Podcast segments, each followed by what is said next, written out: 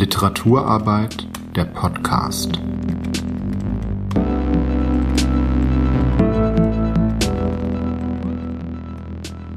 Der Podcast Literaturarbeit ist Teil des Projekts Schreiben und Leben, initiiert vom Berliner Literaturhaus Letretage. Wir unterstützen literarische Urheberinnen wie zum Beispiel Autorinnen, Lektorinnen, Übersetzerinnen und freie Veranstalter auf ihrem Weg in ein selbstbestimmtes Berufsleben und arbeiten daran, die ökonomische Basis der Literaturbranche Berlins nachhaltig zu stärken. Zu unserem Projektangebot gehören regelmäßige Einzelberatungen, Raumnutzungen, ein Mentoring-Programm, der jährlich stattfindende Branchentreff Literatur und noch vieles andere. In unserem Podcast treffen wir erfahrene Akteurinnen der Berliner Literaturszene und sprechen mit ihnen über Wege in den Literaturbetrieb, ihre Arbeit und ihren Berufsalltag. Herzlich willkommen zum Podcast Literaturarbeit. Äh, ich bin Philipp aus dem Team von Schreiben und Leben und ich spreche heute mit Carla Reimert-Montassa. Es geht heute um Literaturprojekte, Literaturveranstaltungen, wie man die richtig plant, worauf es da zu achten gilt. Und ähm, Carla Reimann-Montassa ist selbst sozusagen viel in diesem Bereich unterwegs. Sie leitet den Bereich poetische Bildung im Haus für Poesie. Sie ist selbst Dichterin und hat aber auch schon diverse freie Projekte angestoßen, Lesereien organisiert und ähm, Vielleicht kannst du da gerade mal so ein, zwei Projekte nennen, an denen du mitgearbeitet hast oder die du angestoßen hast. Ja, erstmal ah, hallo Philipp, äh, schön, dass ich beim Podcast dabei sein kann. Ich fühle mich sehr geehrt. Ich habe im Vorfeld auch nochmal nachgerechnet. Es sind jetzt tatsächlich über 25 Jahre freie Arbeit, freie Projektearbeit gewesen hier in Berlin. Ähm, wir äh, haben vor ja, 25, 26 Jahren, in den 90er Jahren jedenfalls, angefangen, weil wir uns an den Institutionen nicht vertreten sahen, damit einfach ein eigenes Kollektiv zu gründen, damals mit Alexander Gums, Uliana Wolf, Jan Böttcher, äh, Daniela Seel und ich. Wir haben einfach eine Redaktion gebildet und daraus ist dann äh, erstmal Cook, das Cook-Label entstanden und später Cook Books. So kann es gehen. Und vor einigen Jahren äh, sagte mir jemand das etwas zweifelhafte Kompliment. So, es sei irgendwie beruhigend und unberuhigend zugleich, dass immer noch dieselben Menschen in derselben Besetzung nach über 20 Jahren dieselbe Arbeit tun. Aber äh, genau, so sieht die Arbeit bis heute aus. Du hast Lesereien angesprochen, aber natürlich gibt es auch wunderbare Festivals, die von der freien Literaturszene gehostet werden. Es gibt jede Menge Workshops, es gibt jede Menge Initiativen, in denen man zusammenarbeitet. Vielleicht die wichtigste Initiative, auf die ich gerade aufmerksam machen kann, ist unsere Beteiligung am neuen Kulturfördergesetz Berlin wo auch endlich die Anliegen und Belange der äh, freien Szene, ich nenne nur ein paar, also ähm, Geschlechtergerechtigkeit, Inklusion, Gerechtigkeit für nicht deutsche Literatur ähm, und die Ausbildung unseres eigenen Nachwuchses das erste Mal eigentlich so in, in ganz großen Rahmen formuliert werden. Ja, super. Ähm, vielleicht ähm, Jetzt hast du schon so verschiedene Projekte angesprochen. Ähm, wir, wir sprechen ja heute vor allem eben über die freie Projektarbeit. Also so es, es gibt ja das, was wahrscheinlich auch viele kennen, äh, sozusagen äh, Literaturveranstaltungen, die von Literaturhäusern, Buchhandlungen auch ähm, veranstaltet werden. Und dazu gibt es ja eben diese freie Projektarbeit. Also das heißt sozusagen ähm, Projekte, die unabhängig von diesen Häusern organisiert werden, die dann oft auch eine eigene Finanzierung haben oder brauchen. Ähm, da gibt's ja einerseits so die freien Lesereien, ähm, aber es gibt eben auch so Projekte da dazwischen, sage nenne ich sie mal, also so, die manchmal auch so schwer einzuordnen sind. Da kennst du ja sicherlich auch ein paar. Ja, Ähm, wir haben auch mit Cook zusammen äh, aus der Logik, dass die Förderlogik hier bestand sehr lange Zeit darin, dass man immer etwas ganz, ganz Innovatives machen musste.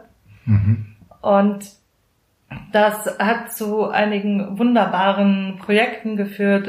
Ich erinnere mich zum Beispiel an ein Projekt, das ich gemeinsam mit Peter Dietze und Alexander Gums gemacht habe, Cloud-Poesie. Das ist auch immer noch nachzulesen oder nachzuschauen. Äh, das war der Versuch, das allererste Lyrik-E-Book zu erstellen, und zwar live.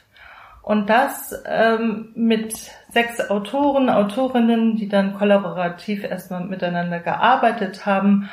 Und dann sollte es eine Aufführung geben im Theaterdiscounter und das Publikum war also daran live beteiligt. Auch es konnte immer in äh, Pausen sich dann per Pirate Pad einklinken und die Kommentare wurden dann wiederum im nächsten äh, Abschnitt verarbeitet.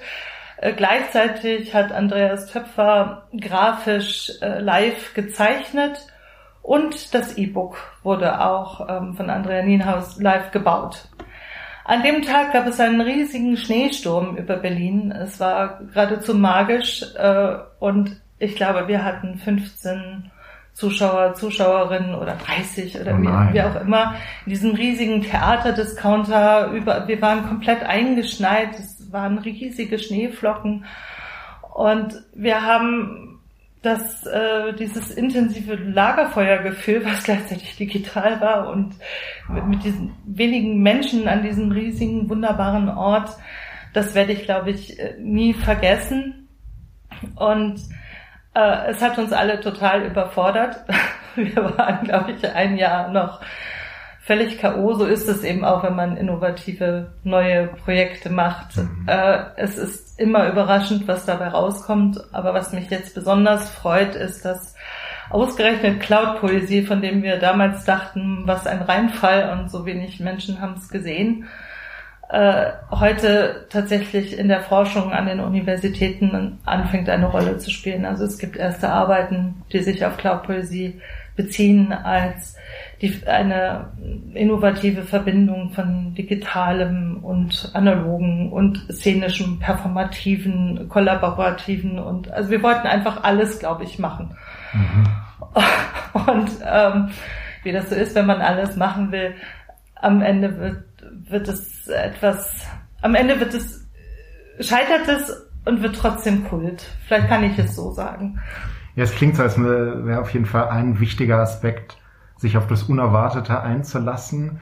Aber ähm, abgesehen davon, wenn, äh, wenn, wenn wir uns jetzt quasi an äh, Menschen richten würden, die Selbstinteresse hätten, mal so ein Projekt zu starten, zu sagen, ich habe da so eine Idee, eine, eine grobe Idee, wo ich hingehen will. Wie würdest du sagen, wie entsteht so ein Literaturprojekt? Was, was, was sind so die, ähm, die, ähm, die Schritte, die üblicherweise gegangen werden von der Idee bis zur Veranstaltung? Also das ist natürlich so unterschiedlich äh, und wie Projekte selbst unterschiedlich sind, aber das ist ja auch gut so. Ich würde sagen, im Grunde genommen hat man eine Idee, etwas zu veranstalten. Man sucht sich die Menschen, die diese Idee teilen. Man sucht sich einen Raum und veranstaltet es. Und macht ein bisschen Werbung, damit ein Publikum dazu findet. Ähm, und so habe ich auch schon hunderte von Projekten zwischen Geburtstagsfeier mit Lesungen dazu bis hin zu äh, wirklich aufwendigen Dingen, die aber sozusagen eigentlich kostenfrei und auf poetische Weise Wasser in Wein verwandelt haben oder äh, nichts in ein wunderbar poetisches Projekt.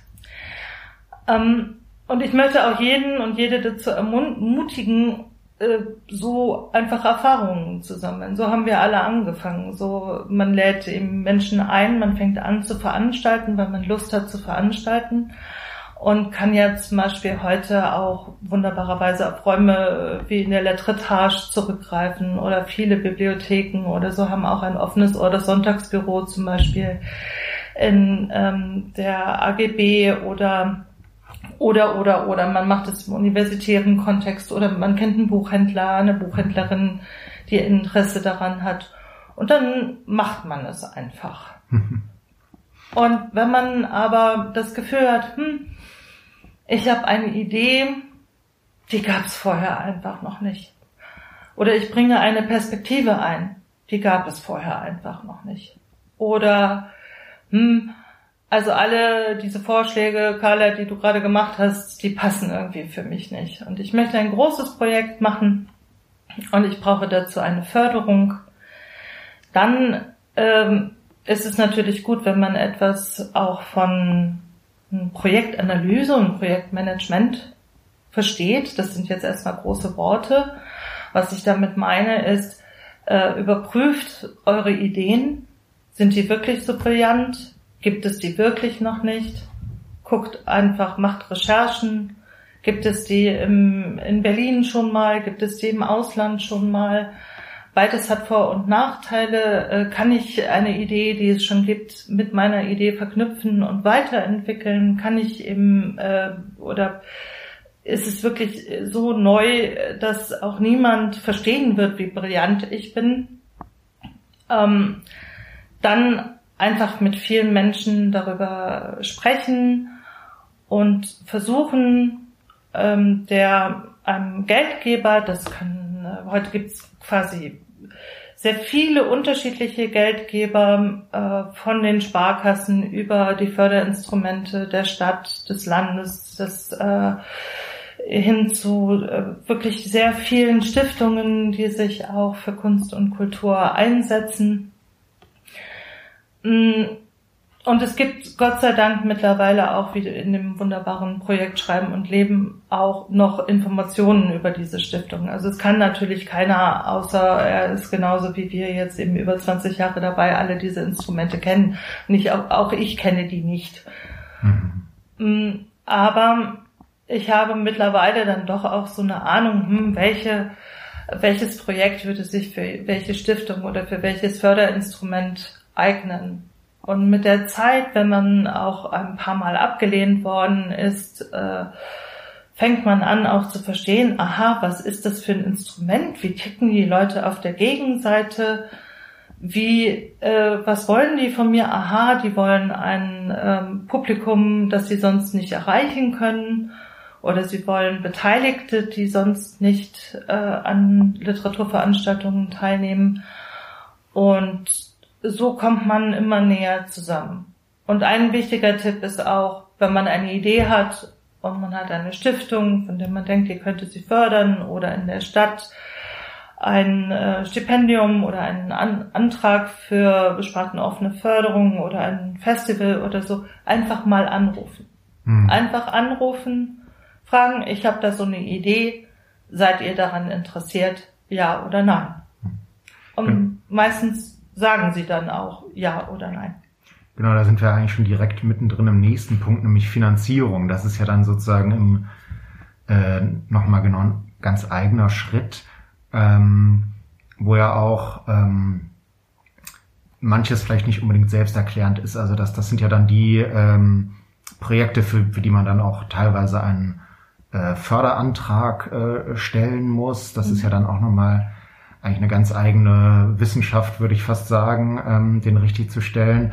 Und dafür gibt's ja auch explizit äh, das Beratungsangebot.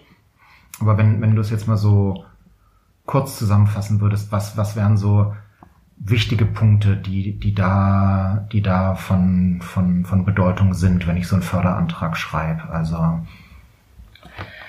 also das Allerwichtigste ist, es darf keine Fragen offen lassen auf der Gegenseite. Hm. Ja? Also es muss ganz klar erklären, wer bin ich, was will ich machen oder wer sind meine Teilnehmenden, warum ist das wichtig für die Stadt, das Land, äh, die, die Branche, in der ich bin, was ist daran neu und was, äh, wie kann ich das quasi beweisen. Ne? So. Und wenn ich das als Jury in einem Antrag lese und dann auch noch eine Kohärenz herstellen kann, ähm, was meine ich mit Kohärenz? Das bedeutet, ich verstehe, warum das dein Anliegen ist, warum du dich dafür einsetzt, wie du dahin gekommen bist, diesen Antrag oder diese Idee zu haben. Dann besteht eine ziemlich große Chance, dass ich dem stattgeben werde. Okay. Wenn ich das Gefühl habe, mh, hm, das ist eigentlich alles noch nicht so klar und ich hätte äh, diverse Nachfragen, dann würde ich jemanden nochmal in eine Beratungsrunde zum Beispiel schicken. Also, äh, sind wir eigentlich auch schon bei meiner letzten Frage, die einfach äh, ja, ein bisschen allgemeiner ist. Äh, wir ähm, richten uns hier auch explizit an Leute, die da ähm, gerade reinkommen in das Feld, ähm, äh, freie VeranstalterInnen, ähm, die sich gerade anfangen, damit auseinanderzusetzen, welche Möglichkeiten gibt es. Was würdest du sagen, sind so beliebte Fehler, die man, die man auch am Anfang macht, so, so, ja, Fehler, die man vielleicht auch gut vermeiden kann? Ja, also äh, viele machen am Anfang natürlich den Fehler gnadenloser Selbstüberschätzung, aber das ist im Grunde ja dann auch kein Fehler. Also auch als wir Cook gegründet haben, haben wir das aus einer Haltung gnadenloser Hybris gegenüber dem Betrieb gemacht und ähm, das hat dann zu bestimmten Erfahrungen geführt. Und ich möchte gar nicht sagen, dass es eigentlich so Anfängerfehler in diesem Sinne gibt, sondern es gibt einfach Anfängererfahrungen. Und äh, Projekte, die nicht den, das Moment des Scheiterns in sich tragen können oder der, ähm, die sind auch nicht frei.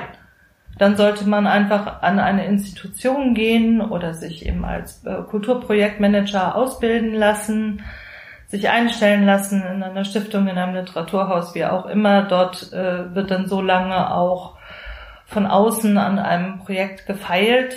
Vielleicht sollte man das auch mal sagen, damit die Leute verstehen, ähm, die uns zuhören, äh, Projekte, die an Häusern gemacht werden, haben oft ein Jahr Vorlauf. Mhm. Ein Jahr lang wird darüber nachgedacht, wie so ein Projekt aufgestellt werden kann. Und andere Projekte dauern noch länger, bis man eine Marke erfindet zum Beispiel oder etwas, ein Projekt, das dann tatsächlich in eine Reihenförderung übergeht oder so. Da vergehen Jahre.